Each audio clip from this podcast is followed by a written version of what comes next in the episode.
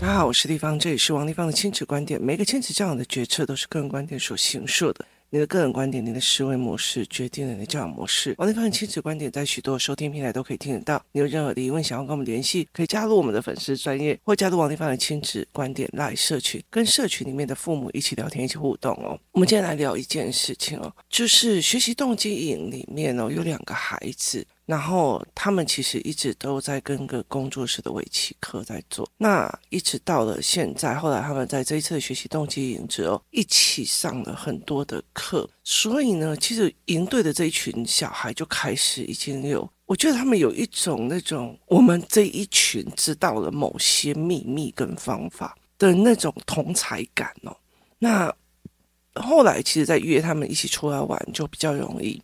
那这两个孩子有一个共同点。要么就是家中唯一的男生，要么就是家中独生子哦。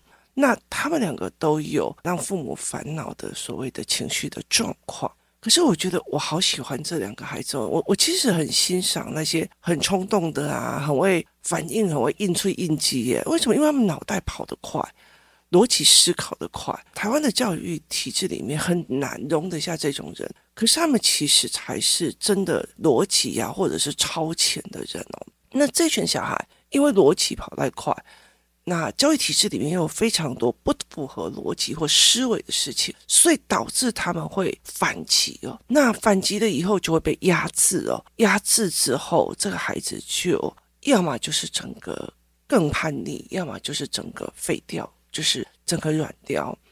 那这两个就是在同样的一个状况里面，一个是。就是两个都被压制，一个是被讲到真的是好像到处都在闯祸。哦那有一天呢，我们在公园玩的时候哦，就是一个小女生就过来，然后哭到她妈妈的怀里哦。那原来是怎么样的过程哦？就是这个小女生一直在沙坑里面玩，然后跟着其中一个男生讲说：“你借过。”她就觉得我没有路可以过。那可是对这个小女生，因为她已经常常跟工作室一起去玩。所以他其实很清楚，就是到处都是路，你知道吗？就是你看起来没有路，可是你可以爬上溜滑梯，或者是你可以就是走过那个矮墙啊、矮椅子这样子。那他就觉得很多都路可以做，可是这个孩子其实他很少出来玩，所以他并不知道有这件事情。然后他也很少跟这一个女孩子玩，所以那个女孩子用手挥他说：“你可以从那里，从那里。”他觉得。会被这个女孩攻击，于是他就对着她的眼睛撒了撒。这女孩子哭到一个不行，因为眼睛很不舒服，而且她是近距离的撒，所以她就哭得很不舒服。这样子，那一刚开始的时候，这小孩就是这男孩子，大家在挖沙坑的时候，还有就对着天空撒撒。那我已经有制止他了，我就跟他讲说，这样会伤到别人。他有点听不是很懂，他还是这样玩。这个孩子，第一个他很少跟外面的人玩，第二个他没有什么自由游玩，所以第三个一件事情，他在学校都是跟人家冲突，跟人家气起来就打过去的。那后来这个女孩子就一直哭，一直哭，一直哭，这样。以前这个男生就会很生气的，就更冲动的要打。那这次因为他上完营队之后，我就去坐在他旁边，我就说发生什么事，然后他就跟我讲说，因为他要攻击我，因为他一对手这样对我挥。他要攻击我，所以我就对他撒了。然后我就说：“哦，所以你认为他要攻击你？”他说：“对。”好，那后来我就跟他讲说：“你可以跟法官讲说，因为他要攻击我，所以我把他弄瞎嘛。”他说：“不行。”我说：“对，你用出的一个方法是让你站在法律上很不公平的一件事情，不管任何原因，你都不可以往人家眼睛里泼沙。”那我就跟他讲说：“立方也会认为你。”不太能够判断别人的真正的意思是什么，所以你都会觉得别人要攻击你。以后立方也教你好不好？他就说好。然后我就说，现在这个孩子眼睛很不舒服，他要去挂眼科的急诊。你跟着你爸爸，因为他爸爸带。我说你跟着你爸爸，因为爸爸说要开车在这个去做急诊。我说你跟着你爸爸去学，当你用伤别人的时候，怎么去。带人家去看医生，怎么去帮人家写就是医疗的资料，怎么去帮人家付医药费，学着怎么像个男人一样的负责的方法，好不好？他就说好。那于是呢，这个妈妈带着她女儿，然后这爸爸带他儿子，就是一起开车，然后去急诊，去眼科急诊。我提醒一下，因为那时候也比较晚了。那急诊并不是每一个，并不是每一个急诊都有眼科，也并不是每一个急诊都有牙科。台北是有急诊、有眼科、有牙科的，可以去搜寻一下。像我真的半夜痛到受不了，马偕就有呃急诊的牙科哦。所以后来我们就在这样子在聊的时候，他就说好，于是他就跟他爸爸出去。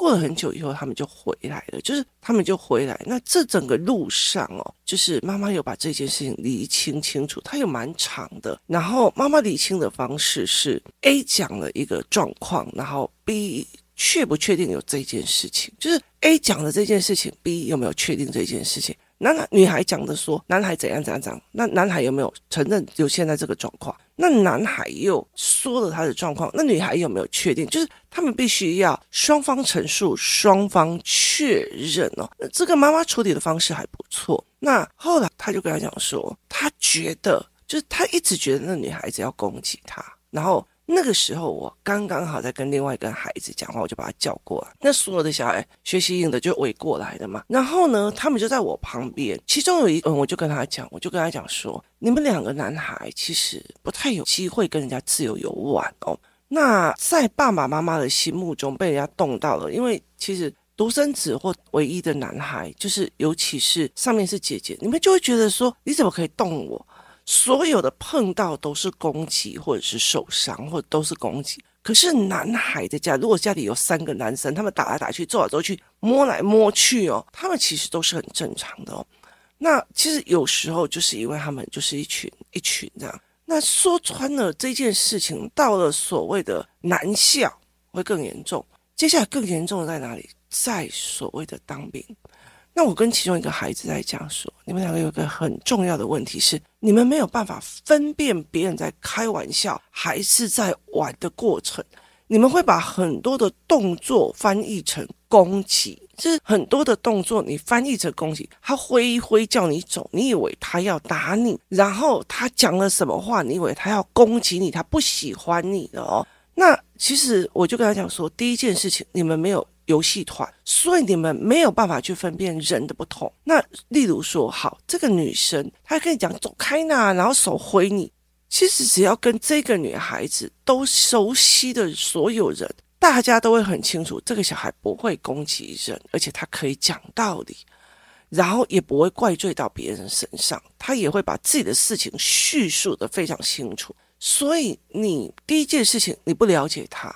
所以你没有办法去了解，哎，这个人不可能去攻击我，你了解的意思吗？第二件事情，你没有办法去正确，就是去问，哎，你这样是要打我吗？你这样是要是攻击我吗？这样我会反击的。你没有这一块，所以我们在游戏团里面，他们有任何一样东西，我们就会互相对峙。第一个，学会陈述自己的说法；第二个，倾听别人的说法。要去对照一件事情，我想的是不是跟对方的意思是一样的？这是一个非常重要的一个概念。那我就跟那个孩子在讲说，因为这个小孩只是叫你走开，手挥了，他并不是要攻击你。第一个，他不是一个会攻击人的人；第二个，他并没有想要攻击你的意思，你解读错误了。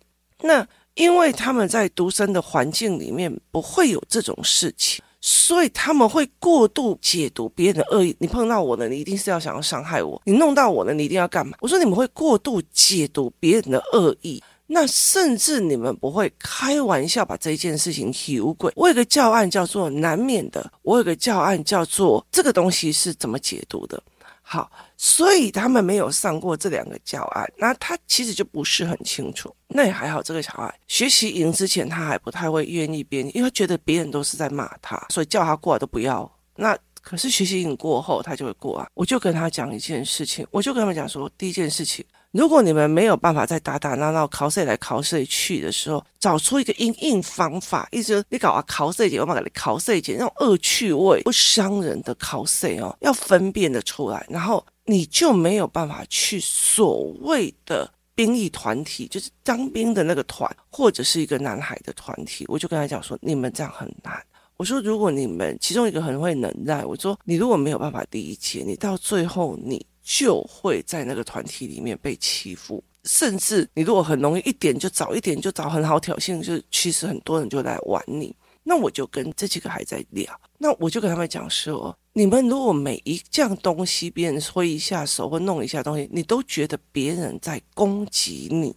你没有办法正确解读别人的意思，想久了就会变成真的。哇，那我不会，大家应该帮我。久了就会变成真的。我觉得他就是在攻击我。你想久了就会变成真的，所以我们的游戏团体就会是，我觉得他在攻击我，没有，我只是在挥手而已。我不知道他为什么攻击我。好，在我叫他走远一点，我叫他挥手而已，我并不是要打他。那。这两个东西必须要对峙，甚至有很多的人一起对峙，把它讲清楚、厘清清楚。然后我并不会讲谁对谁错，我会跟他讲说，我就跟他讲说，孩子，你知道什么叫被害妄想症吗？我说立方你身边有个长辈是被害妄想症，他会觉得全世界都在针对他。那例如说，他跟我在一起的时候，只要我抓一抓痒，他就说王立方，你是不是在说我？你是在说我身上有跳蚤，然后我就会觉得，哦，我只是头痒，你知道吗？我油性发质，他就会非常执意的是我在批判他。我遇到太多这样子的人了，轻重缓急不一样。可是这个长辈是最严重的哦，他甚至会，例如说，他人在花莲，他觉得他老婆在攻击他，在在在害他。他人在花莲的时候，半夜整个人忽然皮肤干燥，开始痒起来了以后。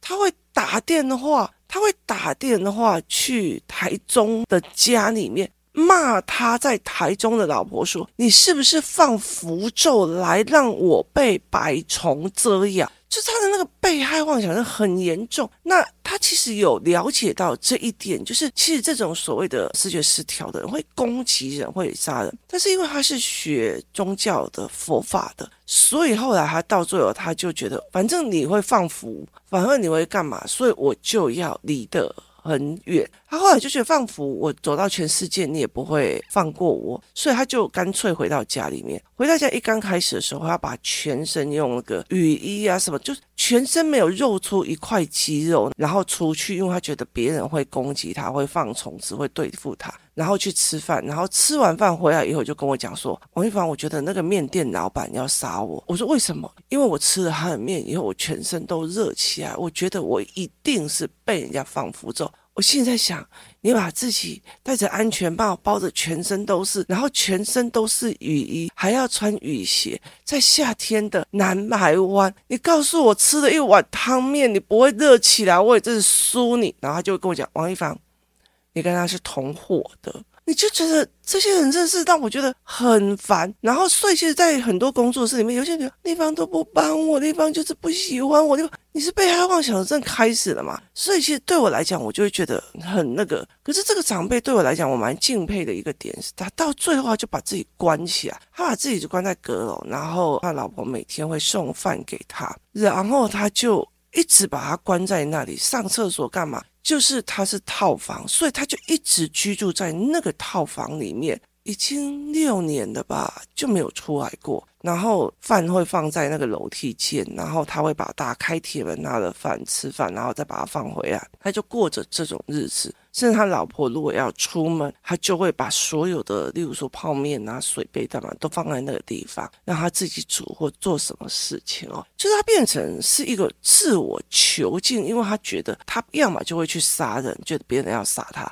去反击，要么就是会用。我说你们今天什么人挥了一个手，你就觉得他要攻击你？这个东西讲什么东西，你就说觉得别人要攻击你？我说你们一定要去跟他厘清，在学校里面或许没有，就谁动手就谁错。可是，在地方以这里，你们要去听别人讲，是不是真的这个意思？甚至你们要去分辨这个孩子有没有可能做这件事情，那个孩子有没有可能做那件事情。这个妈妈会做什么反应？那个妈妈会做什么反应？哦，那所以，我就会跟他讲说，当你在做这件事情的时候，你必须去大量的陈述，然后去听不同的人的说法。在工作室里面，每两个人的冲突都是你们学习的一个方式。去听别人讲话，去听别人的逻辑，去听别人是不是这样子想，是不是我想的就是真的。所以我有一个教案叫做：这是虚构的还是事实？孩子分不清楚，为什么当初我在做这个教案？是孩子分不清楚这虚构的还是事实。妈妈，我在这场游戏，他快要死的，快死了。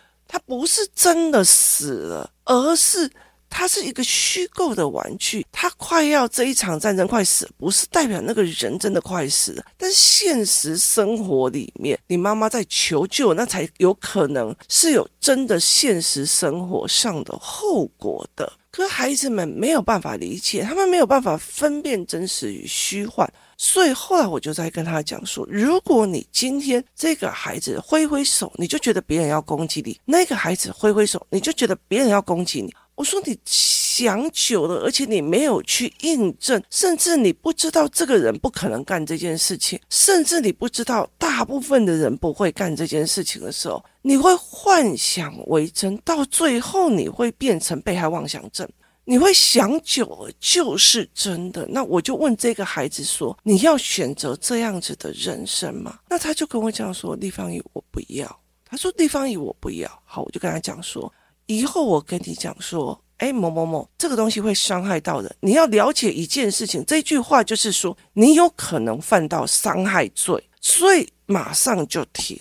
停了以后。”你再来跟我讲地方，我觉得他应该要攻击我，那我们再来对峙，看看事实是不是这件事情。那你要把你的不舒服讲出来，地方也会协助你的语言，会协助你这些事情。工作室里面的妈妈们也会协助你这一块。那这个孩子就会觉得，哦，好，那我理解。那我就跟这两个男孩在讲说，第一件事情，你们很少有游戏团体；第二件事情，你们很少把自己的话讲清楚。第三件事情，因为你们的环境太单纯了，你不知道那种约来约去的恶趣味，你不知道有时候人家动一下动一下，他们是怎么相处的，所以你会导致所有的动作都是伤害，所有的语言都是他在针对我，所以你必须要在游戏团体里面打破这个逻辑，然后去看懂别人在玩什么。所以你不能是说永远都是别人在陪你玩，而是你要去看懂别人在玩什么。你怎么插进去画？你怎么去思维的？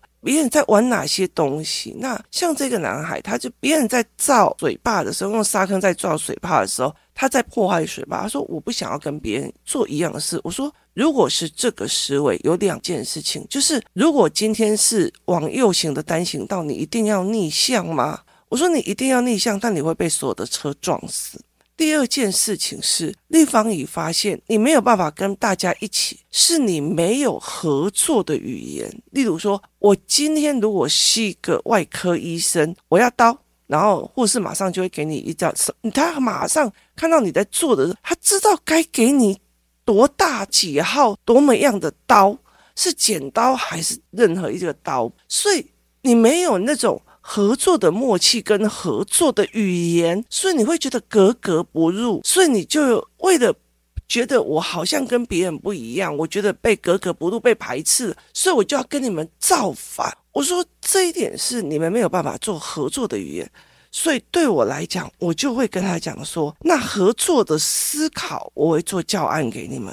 我会去做教案，我们我们要合作，你要有多少的老师？我们要同心协力呀，然后我们要合作啊，合作的概念是什么？合作的思维是什么？合作的想法是什么？没有人去告诉孩子。也意思就是说，组合的概念没有变成一个社会性的组合。有人做螺丝，有人做钢钉，有人去把它组合起来，有人去做水泥，有人做烧窑，然后去做那个什么砖块，有人去做水泥，有人当水泥工去去做头坠。这个是一种分工的思维，合作的概念。如果你没有，那你就我们要合作啊，然后一边要叫孩子合作，一边要人家他可是考。几分你怎么都不赢他，这这大人真的让我觉得很有趣哦。所以后来我就跟他讲，你不会合作语言，我们会慢慢教，但是你要你要让一方也知道你想学，你不想让自己变成被害妄想症，你不想要自己一天到晚都觉得别人在攻击你。我们要去把这件事情理清清楚，好吗？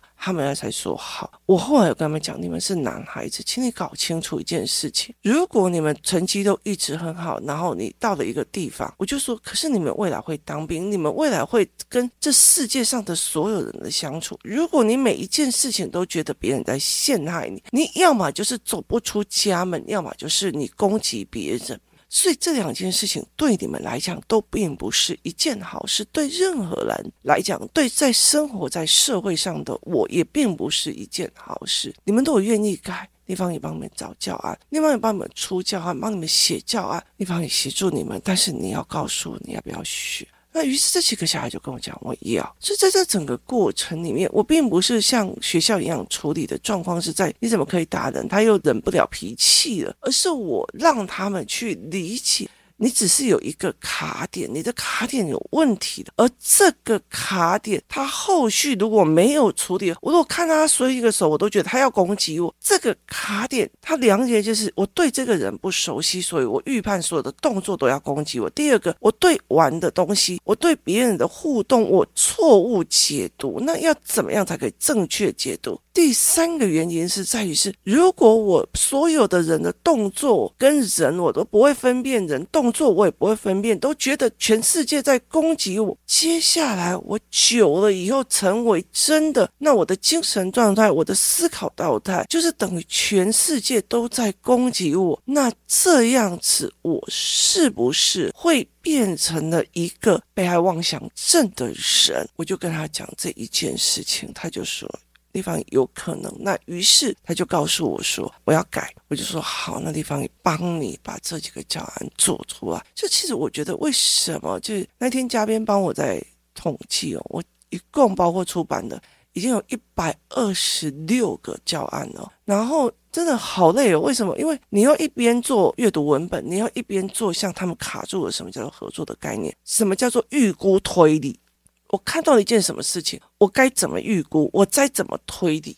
好，这个东西都要一个一个来做教案。我常常会跟很多人讲说，我不想变成台湾一样，有很多人在批评体制，批评一零八课纲，批评所有的学习历程干嘛？可是却没有人赶快去弯下腰来去做适合孩子的教案跟阅读，这才是让我觉得非常哀伤的一件事情。我甚至把工作室交换经营权给别人。为的一个目的就是，我要赶快去把这些所谓的教案做出来。我当然知道做出来会有很多的 copy 啊，什么有的没有，或者是冒那些东西。可是问题是，孩子们需要，孩子们需要这件事情，所以这才是一个非常重要的一个概念。那这是我在陪伴这个孩子的时候，在思考的一件事情是。因为我其实太少跟人家相处，我没有办法正确解读别人动作上的真正意思。就算我解读了，我也没有一个团体或一个人来告诉我它的真正的含义是什么，我该如何解读与解释这件事情。所以导致我觉得我一直被评价，我一直被骂，我甚至觉得全世界都在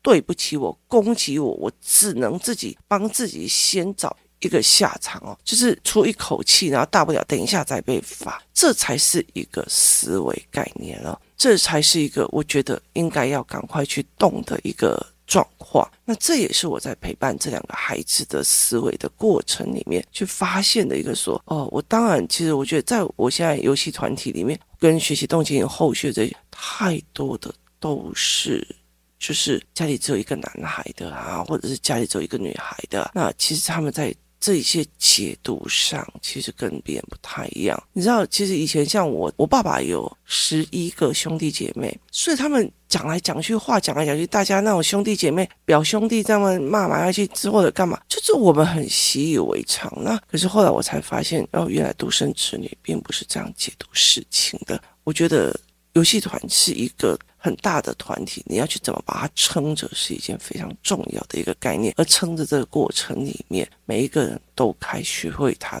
该做的东西，该付的代价，这才是孩子们可以在这里学习的一个状况。今天谢谢大家收听，我们明天见。